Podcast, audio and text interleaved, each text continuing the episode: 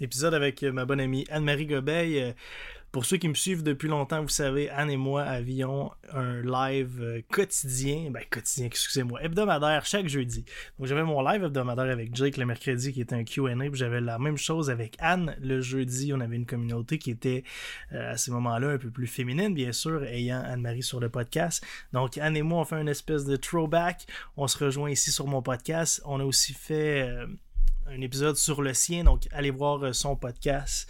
Euh, Anne, qui est propriétaire de Barbell, une superbe communauté fitness. Elle fait des beaux challenges. A un, très beau groupe fitness. Euh, j'aime beaucoup, beaucoup qu'est-ce que Anne-Marie fait. J'ai beaucoup de respect pour tout ce qu'elle a accompli.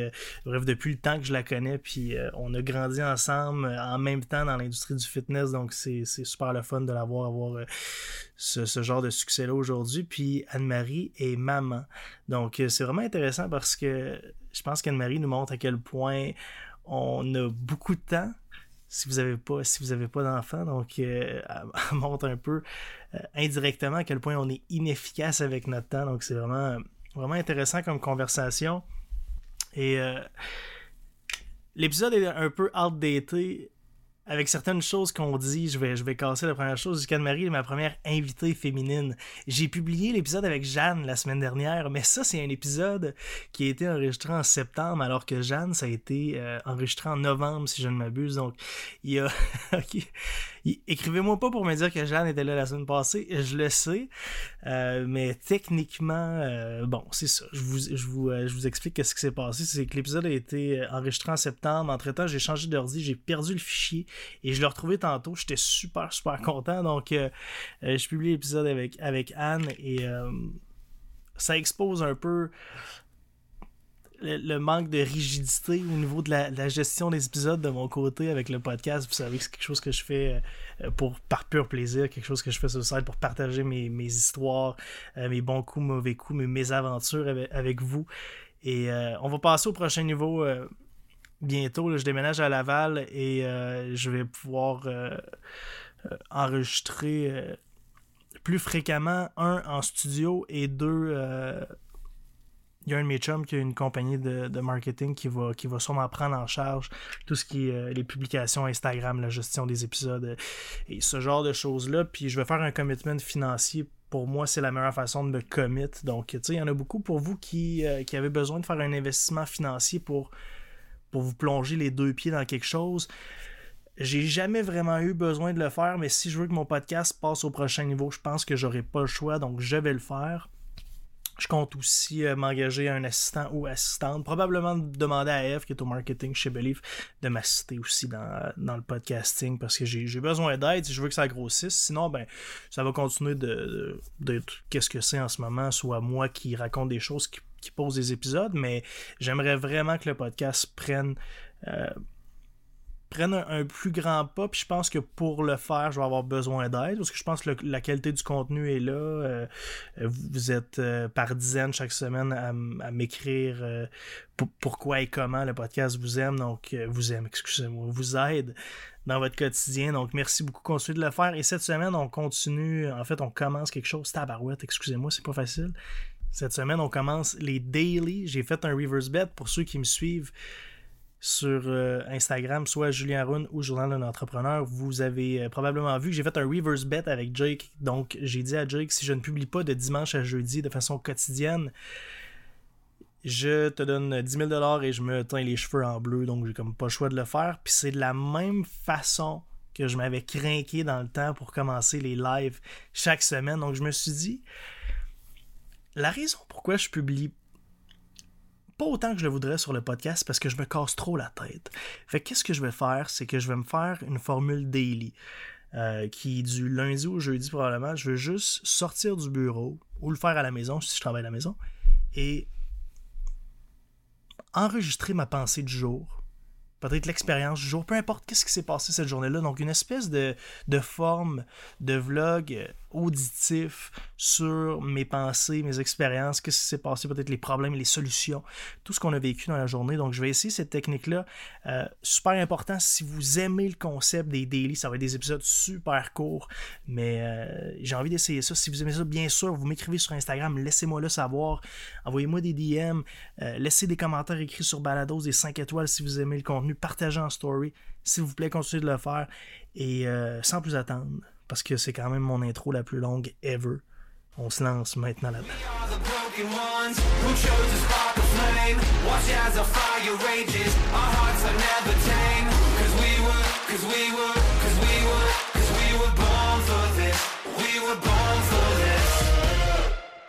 Aujourd'hui, premier, devrais-je dire première invitée féminine. J'ai eu beaucoup de demandes, tabarouette, j'en avais pas eu encore. Puis euh, qui d'autre qu'Anne-Marie? Hein? Anne-Marie Gobeil, propriétaire de Barbell, qui est une des plus grosses euh, communautés fitness au Québec. Si vous ne la connaissez pas, allez voir ça sur Instagram. Barbell, ou euh, je pense qu'elle a aussi son Instagram personnel, at Anne-Marie Gobeil, du moins, j'espère. Anne, tu es là? Salut tout le monde. Merci Julien, mais quel honneur d'être la première invitée féminine sur ton podcast. je me sens vraiment flattée. Mais... non seulement la première, mais aussi la première qui a un enfant. Donc, tu es la première parent, puis tu es la première femme. Fait qu'on va faire un deux pour un. Aujourd'hui, on va parler de la communauté féminine, mais aussi, on va parler de parenting en tant ah, qu'entrepreneur. Un sujet que je trouve fort intéressant, qui n'a pas été assez exploité. Puis clairement, qui va nous démontrer à quel point on est inefficace avec notre temps. Je pense que c'est vraiment ça l'objectif du podcast aujourd'hui, c'est que tu nous exposes nos faiblesses en tant que manager de temps. Parce que je veux dire, quand tu un enfant, c'est un autre niveau, sans aucun doute. Mais avant, on va faire un petit backstory. Je vais commencer par dire qu'on a fait la première partie de ce podcast-là sur le podcast d'Anne-Marie. Vous pouvez aller voir ça, le Glow Podcast, où on parle beaucoup de. Le Glow Up, oui. Le Glow Up. Le Glow Up. Le Glow Up Podcast par Anne-Marie. On parle beaucoup d'hygiène de vie. Anne-Marie, on parle, euh, je sais, c'est des sujets qui sont plus féminins. Tu veux-tu nous parler rapidement du podcast? Oui, ben le podcast, en fait, euh, est un endroit où est-ce qu'on discute de bien-être au féminin. Euh, Julien était notre deuxième invité masculin sur le podcast, le premier ayant été mon chum avec qui on parlait de relations, mais on aborde vraiment des thématiques qui sont axées sur le bien-être, que ce soit via la nutrition, via le mouvement. On reçoit un paquet d'expertes féminines au Québec qui se posent sur ces sujets-là, qui nous aident vraiment à mieux comprendre comment est-ce que notre corps fonctionne en tant que femme, puis à mieux comprendre comment est-ce qu'on peut infuser plus de bien-être dans notre vie au quotidien, au travers toutes les saisons de notre vie qu'on traverse. Puis en as parlé un petit peu, Julien, la parentalité en étant une, mais il y a différentes saisons qui vont faire en sorte qu'on devient une individu qui se rapproche de sa meilleure version d'elle-même. C'est vraiment ce qu'on explore sur le Glow Up. Donc, pour les femmes qui nous écoutent, ça va définitivement être des thématiques qui vont t'interpeller. Donc, je t'invite à aller nous voir hein, sur n'importe quelle plateforme où est-ce que tu peux trouver des podcasts, iTunes, Anchor, Spotify, etc. Je vous invite d'aller voir ça. Puis, la première partie du podcast a été faite là-bas où? Anne-Marie, euh, on inverse les rôles. Anne-Marie m'interviewe un peu plus euh, dans, le premier, dans la première partie du podcast sur le sien. Et ici, on va inverser les rôles où moi, je vais poser plus les questions, puis elle, va avoir plus les réponses. Euh, on va faire un petit backstory. Anne, il y en a pas beaucoup qui. Ben, peut-être, je ne sais pas en fait, parmi mon auditoire qui le sait, mais Anne-Marie et moi, on a fait très longtemps des lives ensemble. à l'époque où moi, je faisais des lives à tous les jours, Anne-Marie et moi, on avait un show une fois par semaine, le jeudi soir, on faisait un QA euh, qui, qui, était plus euh, féminin. Donc, on parlait d'autres choses, hygiène de vie, perte de poids, on parlait de de relations, célibat. On parlait d'un million d'affaires, d'occupation ah double. Il y a un million d'affaires dans lesquelles on parlait. Et le mercredi, j'avais dit que c'était un peu plus fitness, musculation. Mais sinon, c'est ça. Anne-Marie, moi, on a fait au moins une cinquantaine de lives ensemble euh, chez nous dans mon condo parce que Anne et moi, qu'est-ce qui est vraiment intéressant, c'est qu'on a parti notre carrière, nos communautés de fitness à peu près en même temps. Oui. En 2016, on est vraiment partis en même temps, je me souviens. Mm-hmm. Puis je te voyais grandir là-dedans. Je me suis dit, Colin, comment ça me ferait une bonne acolyte, une bonne ambassadrice aussi pour le brand de Believe. Donc, on est parti comme ça. On a commencé à faire des lives ensemble. Puis de fil en aiguille, chacun un et l'autre, on a pris nos chemins euh, qui, bien sûr, allaient être différents avec l'augmentation du volume de travail et tout qu'on avait de nos côtés. Puis je pense que, tu sais, on a bien fait de partir ensemble comme ça. Puis. Euh, non, je suis vraiment fier de tout ce qu'on a accompli. Puis c'est le fun de se parler ici quatre ans plus tard parce que ça fait quatre, ans. c'est fou pareil, hein? Que vous pouvez aller euh, voir sur Facebook, là, marqué, je sais pas moi, euh, Julien Aron, Anne-Marie Gobet, vous allez voir une cinquantaine de Vous allez trouver les archives. vidéos. Euh, wow. Les vidéos où est-ce que Julien me troll à tour de bras. Non, c'est pas vrai, on se lançait la balle, honnêtement. non, c'est le fun. C'était vraiment, vraiment cool. Donc, si vous voulez avoir plus euh, dans mon jeune temps des lives avec Anne-Marie, euh, vous aller voir ça sur Facebook. Anne, commençons avec la communauté. On parlera de parenting après, mais c'est parce que tu as bâti vraiment une grosse communauté de, de filles, fitness, mère, mère, euh, euh, mère slash entraînement, tout ce que tu veux.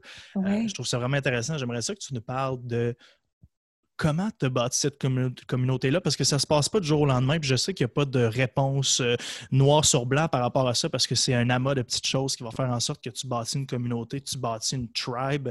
Je pense qu'à l'heure où on vit actuellement, c'est ça qui est le plus payant, c'est d'avoir une communauté qui, qui, se tient la main puis que tout le monde supporte les, mêmes idéologies puis on se suit tous ensemble, un peu comme, comme dans Believe. C'est la même chose où, où, les gens qui consomment nos produits souvent ont des valeurs très, très fortes au niveau de l'intégrité la transparence, c'est des personnes euh, qui, euh, des personnes transparentes, des, bonnes personnes. Donc, souvent, c'est des personnes qui, rejoignent nos valeurs, qui vont faire en sorte qu'ils, eux aussi, veulent consommer du belief, s'attacher à, ce brand-là. Donc, toi, à travers Barbell, mm-hmm. comment tu as fait pour bâtir ça?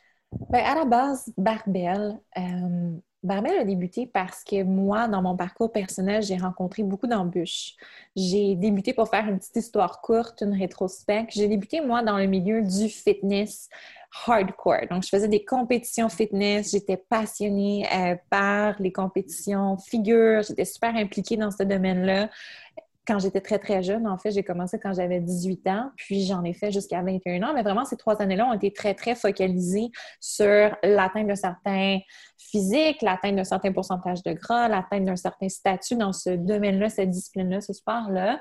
Puis, éventuellement, je me suis buté à un mur avec des problématiques de santé, avec vraiment un message que mon corps m'envoyait comme quoi est-ce que ce que je faisais allait complètement à l'encontre de la nature même de mon corps ou de la façon dont il était censé fonctionner.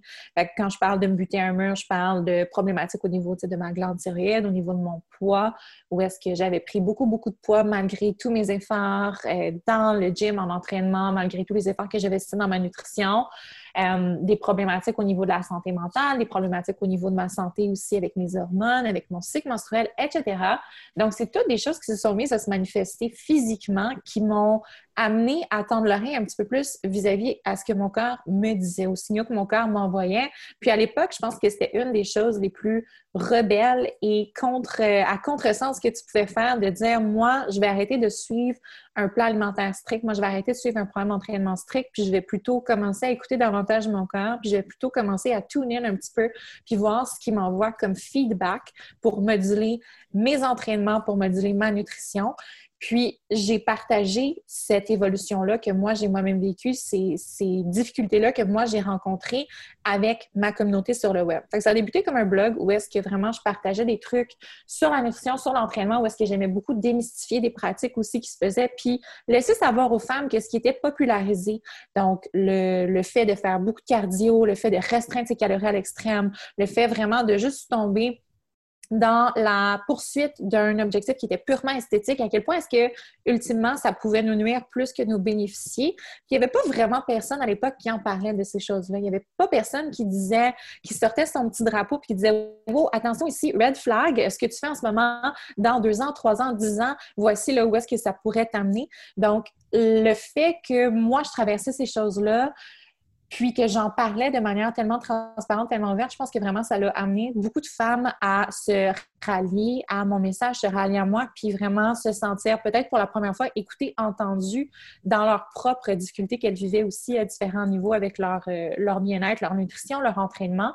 Fait que je pense que ça a vraiment changé un petit peu le dialogue qu'on avait à l'époque au Québec par rapport à la relation qu'on entretient avec nos corps. Puis à ce jour, quatre ans plus, quatre ans plus tard, c'est encore la mission qui me drive de permettre aux femmes de se connecter davantage à leur corps, aux signaux que leur corps leur envoie, parce que c'est sûr certain qu'une fois qu'on pense qu'on a réussi à écouter son corps, qu'on est capable d'écouter sa faim, qu'on est capable de s'entraîner à la bonne intensité, mais pas trop non plus pour pas venir se brûler en entraînement, à ce moment-là, il peut se passer quelque chose dans notre vie, comme le fait de tomber enceinte, d'avoir un bébé, de peu importe ce qui, ce qui t'arrive, ou est-ce que là, tu es comme dans une zone d'inconnu à nouveau, puis que tu dois réapprendre à habiter ton corps à nouveau. Fait que vraiment, c'est purement le désir d'aider les femmes à se connecter davantage à elles-mêmes, à leur corps, puis d'apprendre à habiter leur corps davantage qui m'a drivé dans tout la, le fait de bâtir ma communauté. Puis ça s'est fait de manière super organique. Si on en parlait un petit peu dans le podcast, moi puis Julien, j'ai pas de recette secrète pour bâtir une communauté, mis à part être un très transparente, être authentique, puis numéro trois, ne pas avoir peur non plus de se livrer de manière vulnérable à sa communauté parce que ce que les gens recherchent ultimement, ce qui va faire en sorte qu'ils vont vont s'attacher à toi, à ton produit, à ton brand, peu importe. C'est vraiment le fait d'être vu, d'être entendu. Tout le monde veut être reconnu, tout le monde veut se sentir vu, tout le monde veut se sentir écouté. Puis c'est vraiment, si toi, tu peux être cette personne-là qui leur tend l'oreille, qui leur dit Hey, regarde, moi, je suis là, puis je comprends exactement ce que tu vis parce que je suis toi ou parce que j'ai été toi, puis ensemble, on va faire le chemin pour se rendre du point A au point B. Bien, à ce moment-là, vraiment, tu es gagnante. Tu as quelque chose qui va perdurer dans le temps puis qui va te permettre non seulement, oui, de faire croître ton entreprise, faire croître ton brand, faire croître ton, ta présence sur les médias sociaux, mais tu vas aussi apporter une valeur inestimable à la vie de ces gens-là. Puis je pense que ce qui c'est ce qui est important ultimement quand tu vas te coucher le soir, c'est de savoir que ce que tu as fait dans ta journée, ça venait d'une intention qui était pure. Tu l'as pas fait juste pour augmenter ton reach, tu l'as pas fait juste pour augmenter ton chiffre d'affaires, tu le fais vraiment avec l'intention d'aider quelqu'un. Donc, c'est vraiment la manière dont moi, j'ai bâti ma, ma communauté puis que je continue de la bâtir au travers euh, les changements que je traverse. C'est vraiment fou parce que je t'écoute je suis comme, bon, c'est vraiment pour ça qu'on a qu'on a toujours été autant amis dans le temps, que ça a toujours aussi bien fonctionné, ce friendship-là, puis ce, respect mutuel-là qu'on a l'un pour l'autre, c'est parce que je pense qu'on a des valeurs qui se rejoignent beaucoup, la transparence, l'intégrité, puis comme tu le dis en 2000. Tu sais, on n'est plus à l'époque du fake it till you make it, parce que les médias sociaux vont te, vont te démonter. Tu sais, mm-hmm. Tu vas finir par être exposé d'une façon ou de l'autre, puis d'être capable d'être vulnérable, comme tu le dis, puis de, de, de raconter ces histoires comme un livre ouvert. Je pense que c'est la meilleure façon de connecter avec une audience. Puis une fois que tu connectes avec cette audience-là, ils sont beaucoup plus propices d'acheter tes services, d'acheter tes produits parce qu'ils te font déjà confiance. Puis tout part de la confiance. Donc, euh, je trouve ça extraordinaire. Tu as une belle mission. C'est super cool. Puis c'est pour ça que, que je, me vois un peu en toi. Tu sais, je vois ma, mission de belle. on a des valeurs communes, je pense. Tu sais, les fondements de nos entreprises sont vraiment drivés par la transparence, l'intégrité, puis d'infuser ça vraiment aux gens qui, euh, comme across, qui vont acheter notre produit, qui vont consommer notre produit ou notre service, quoi que ce soit. Fait je pense vraiment que c'est la raison pour laquelle, ce que tu dis, comme tu le dis, qu'on a connecté super rapidement, super aisément, puis qu'on a toujours eu un beau lien. Puis même si on est un petit peu plus euh, distant euh, qu'on l'était en 2016, j'adore parler avec toi, puis j'adore échanger sur un paquet de sujets. Donc, je pense que c'est ce qui revient vraiment. C'est ce qui drive les gens ensemble. Vraiment cool, Anne. J'aimerais ça qu'on parle du parenting parce que là, nous autres, on se prend pour des euh, kings de la gestion de temps jusqu'au jour où on a un enfant, probablement. Puis, en tout cas, du moins, de ce que j'entends, c'est que souvent, ça va nous rendre meilleurs en gestion de temps. On va devenir plus productif. On, va être capable de mieux trier nos tâches, de voir qu'est-ce qui est important, qu'est-ce qui ne l'est pas. Parce que, ultimement, la chose la plus importante quand tu as un enfant, ben, c'est évidemment d'en prendre soin. Raconte-nous un peu l'arrivée de Victor, ton premier. Puis là, tu es, mm-hmm. enceinte encore, tu vas en avoir un deuxième. Oui, j'ai un deuxième garçon en route. Donc, j'ai un petit garçon de 18 mois. Euh, puis, je suis due pour accoucher au mois de novembre 2020 de mon deuxième petit garçon, Léo, qui s'en vient. Euh, puis, c'est ça, ils vont être très, très rapprochés en âge. Euh, avec Victor, je te dirais que, ben en fait, je, peux te confirmer que c'était prévu qu'on voulait un enfant, moi puis mon chum. moi, j'ai toujours su que je voulais avoir des enfants jeunes. Puis, Victor, je l'ai eu à 25 ans. Euh, mais cette deuxième grossesse-ci, par contre, ça, c'était une grossesse surprise. Donc, ça vient vraiment un petit peu, euh, je dirais pas chambouler les plans que j'avais, les plans que j'avais pour 2020, parce que je pense que tout le monde a vu ses plans 2020 euh, être pas mal chamboulés et éparpillés un peu partout. Fait que, en fait, bref. Fait que, c'est ça, ben, en fait, la transition à la maternité, comme tu le dis, ça change la manière dont tu gères ton temps, définitivement. Euh, puis tu vas être, euh, you're gonna be bad before you're good, là. Tu, tu, vas vivre une période de transition assez importante, mais je te dirais aussi que c'est que ça vient complètement solidifier, renforcer ou bien exposer certaines parties de toi euh, que tu dois voir. Si je m'explique, ça vient renforcer ultimement quelles sont tes valeurs, quelle est ton intention dans la vie, que ce soit derrière ton entreprise ou derrière ce que tu accomplis au quotidien ou derrière vraiment chaque petit geste que tu poses. Ça vient vraiment t'aider à faire plus d'introspection par rapport à c'est quoi tes objectifs, c'est quoi tes priorités dans la vie, qu'est-ce qui compte pour toi. Ça, dans le fond, devenir parent, que tu sois maman ou que tu sois papa, ce que ça fait, c'est que ça fait un gros ménage autour de toi. C'est sûr et certain que ce gros tsunami-là, ce gros ménage-là au début, c'est très overwhelming. Puis je pense que c'est pourquoi il y a beaucoup de parents qui, suite à l'arrivée d'un premier bébé, vont traverser, autant les papas que les mamans, on parle beaucoup des mamans, mais les papas, c'est quelque chose qu'ils vont vivre aussi, vont traverser des périodes où est-ce que c'est psychologiquement plus difficile, où vont vivre euh, des troubles psychologiques comme de l'anxiété ou la dépression. C'est parce qu'il y a une certaine partie de soi qui meurt pour faire place à quelque chose de nouveau. C'est pas nécessairement mauvais, c'est juste que c'est un deuil à vivre, un deuil à vivre de sa vie, de une certaine liberté, de son identité avant de devenir parent, parce que c'est vrai que quand tu deviens parent, tu deviens le monde entier de ton enfant. Lui, il va pas plus loin que toi, puis c'est une énorme responsabilité à mettre sur les épaules de quelqu'un. C'est quelque chose qui, est commun tout. Je veux il y a 85% de la population va être parent un jour, mais ça reste quand même un changement qui est monumental dans la vie de quelqu'un. Ça, ça crée comme une espèce de cassure. Puis, euh, dans la thématique vraiment de l'entrepreneuriat, de la gestion du temps, ce que moi, ça a créé chez moi, justement, suite à cette période tsunami-là, où est-ce que je me remettais beaucoup, beaucoup en question par rapport à si je faisais la bonne chose avec Barbel, si je voulais ultimement même continuer à opérer Barbel, ou si je voulais tout laisser tomber, puis comme me concentrer uniquement sur mes enfants.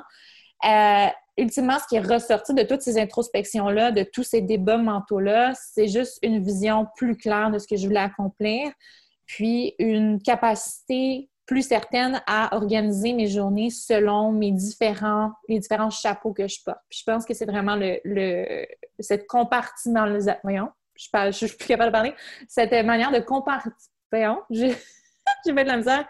Compartimentaliser? Compartimentaliser? Je pense que t'es correct, ouais. Ouais. Mom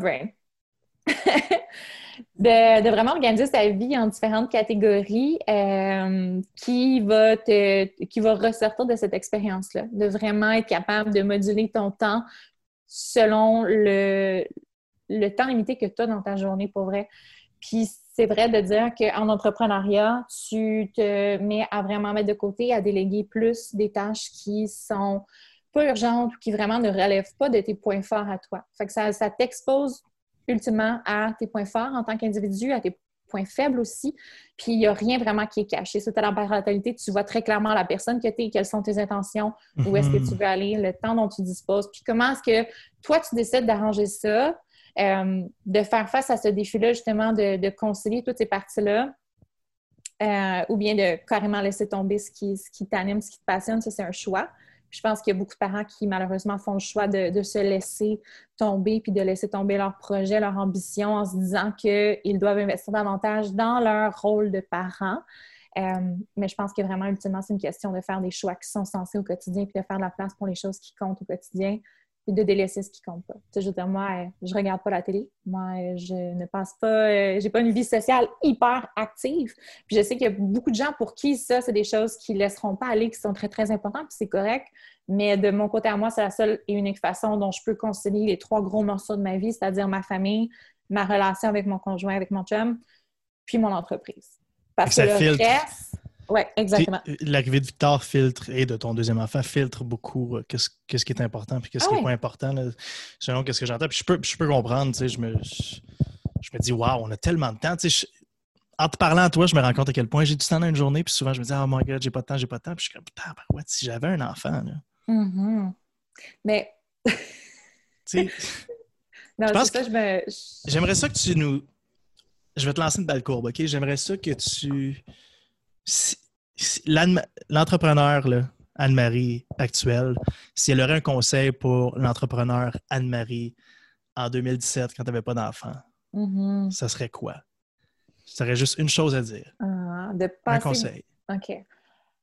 Oh, il y en aurait plusieurs, mais un qui ressort beaucoup, qui m'aurait énormément bénéficié dans mon entreprise à l'époque, c'est de penser moins de temps, d'investir moins de temps dans les choses vraiment dans lesquelles, un, je n'excelle pas, qui ne sont pas dans mon champ d'expertise, que je devrais juste déléguer à quelqu'un d'autre, mais que je n'osais pas le faire par peur de perdre le contrôle sur la production de cet aspect-là de mon entreprise ou quoi que ce soit.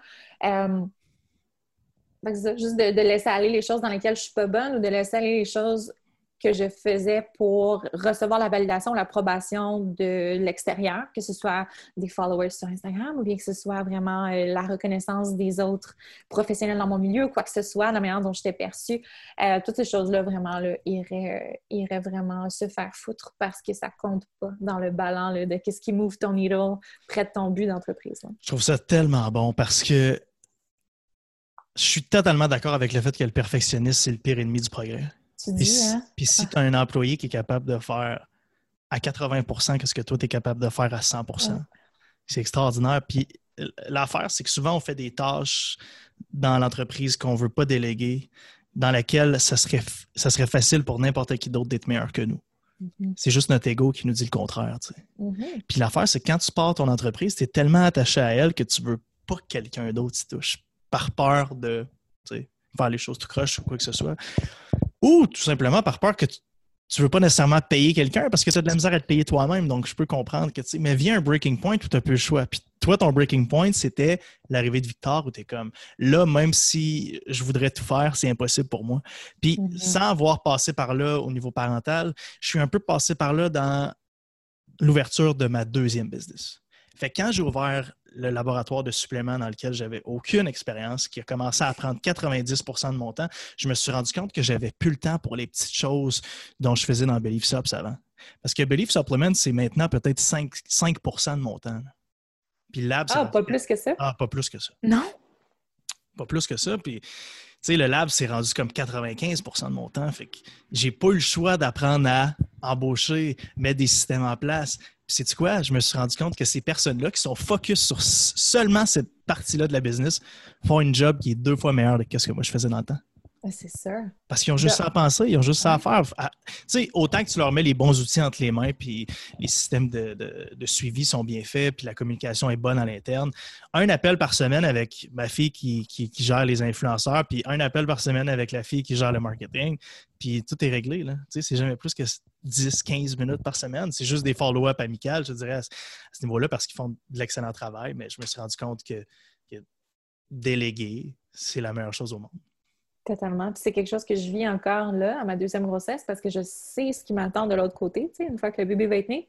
Puis là, je me dis, OK, là, je suis sur un, rôle de délégué à 100% Puis je pense que, comme tu disais, le step, on ne le prend pas, surtout dans les démarrages de, son entreprise, dans les premiers, euh, les premiers mois ou les premières années, parce que d'un, oui, le contrôle, mais de deux, c'est aussi un peu de la paresse de ne pas vouloir mettre en place des systèmes, puis de ne pas ben vouloir ben avoir à penser à dire quoi faire à quelqu'un parce mhm. que je pense que tous les entrepreneurs sont très autodidactes.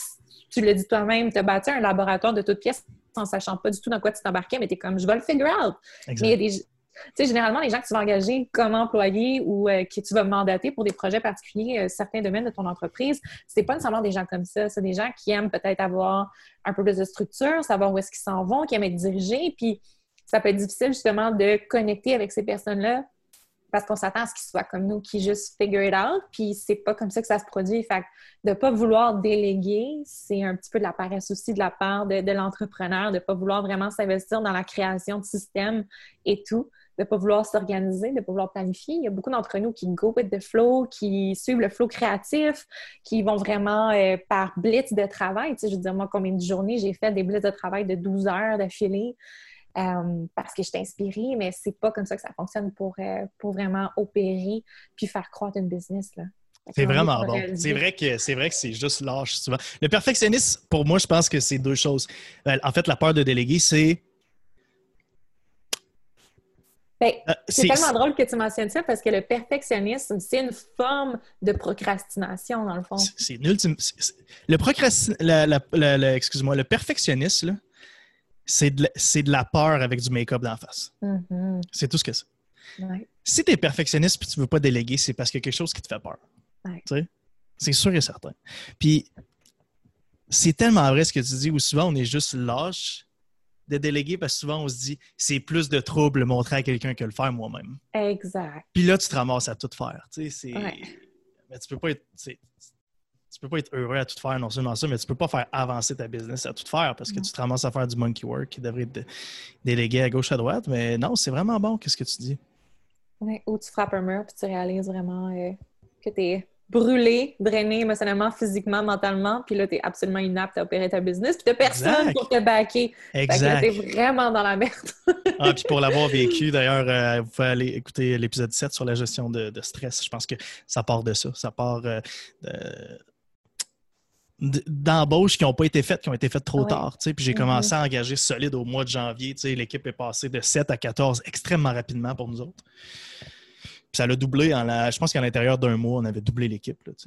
Mais les opérations n'avaient pas nécessairement doublé. C'est juste qu'à un moment donné, tu réalises que si ça ne double pas, euh, ma santé mentale va périr. Puis finalement, ben, tout va mieux depuis que je, je, suis moins là, du moins depuis que je suis rendu plus superviseur que, euh, là à faire toutes les tâches. Donc, non, c'est vraiment bon. Qu'est-ce que tu dis? Dans le fond, qu'avoir un enfant t'ouvre les yeux sur qu'est-ce qui est réellement important, qu'est-ce que tu dois déléguer, de focuser sur tes forces, focuser à faire avancer la business, de travailler sur la business et non dans la business. Euh, je trouve ça extraordinaire. Parce que c'est ça, parce que quand tu deviens parent, tu n'auras pas le temps de travailler dans la business de toute façon. Tu n'auras pas l'opportunité vraiment d'accomplir des petites tâches qui te manquent, qui demandent un 30 minutes ici et là parce que dans ta journée, ce que tu as de libre pour travailler, c'est peut-être 4 heures. Là.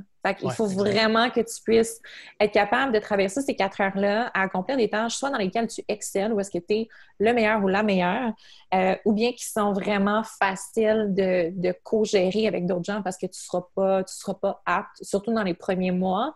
Euh, ou est-ce que ça change beaucoup, beaucoup? S'il y a des parents qui nous écoutent actuellement, que tu sois maman ou papa, vous savez à quel point est-ce qu'un bébé, dans les 12 premiers mois de sa vie, ça change énormément. C'est le sommeil qui change, qui se module, qui se solidifie, puis après, ils font des temps. Donc, c'est toujours en train d'évoluer, toujours en train de, changer. Toi, tu ne sais pas combien d'heures tu vas dormir par nuit nécessairement. Tu ne sais pas ce qui va se présenter demain, si ton, ton jeune va faire de la fièvre, s'il va avoir une poussée dentaire. Si...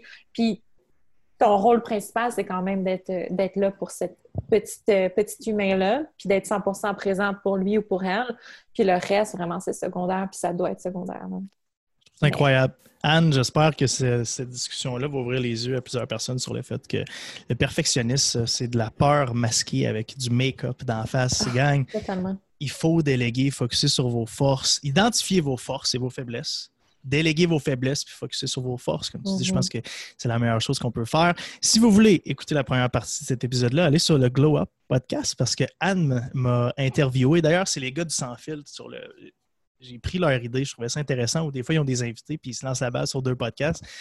Merci les boys pour l'inspiration. Puis j'ai fait la même chose avec Anne. Je trouve ça extraordinaire. Donc, allez euh, écouter la première partie sur son podcast Glow Up podcast. Si vous êtes une femme, vous allez triper sur tous les épisodes, je vous le jure, des invités extraordinaires une très belle, gentille hôte aussi, une bonne amie à moi avec, euh, avec laquelle on a fait beaucoup, beaucoup de travail dans le temps. Donc, euh, merci Anne de ton temps, c'est vraiment euh, fort apprécié. Merci à toi, Julien, de m'avoir reçu. Puis même si vous êtes un homme et que vous voulez en apprendre plus sur comment aider votre femme, votre blonde, ben vos amis de filles, votre sœur dans son processus vers l'atteinte du bien-être, allez écouter le Club Podcast.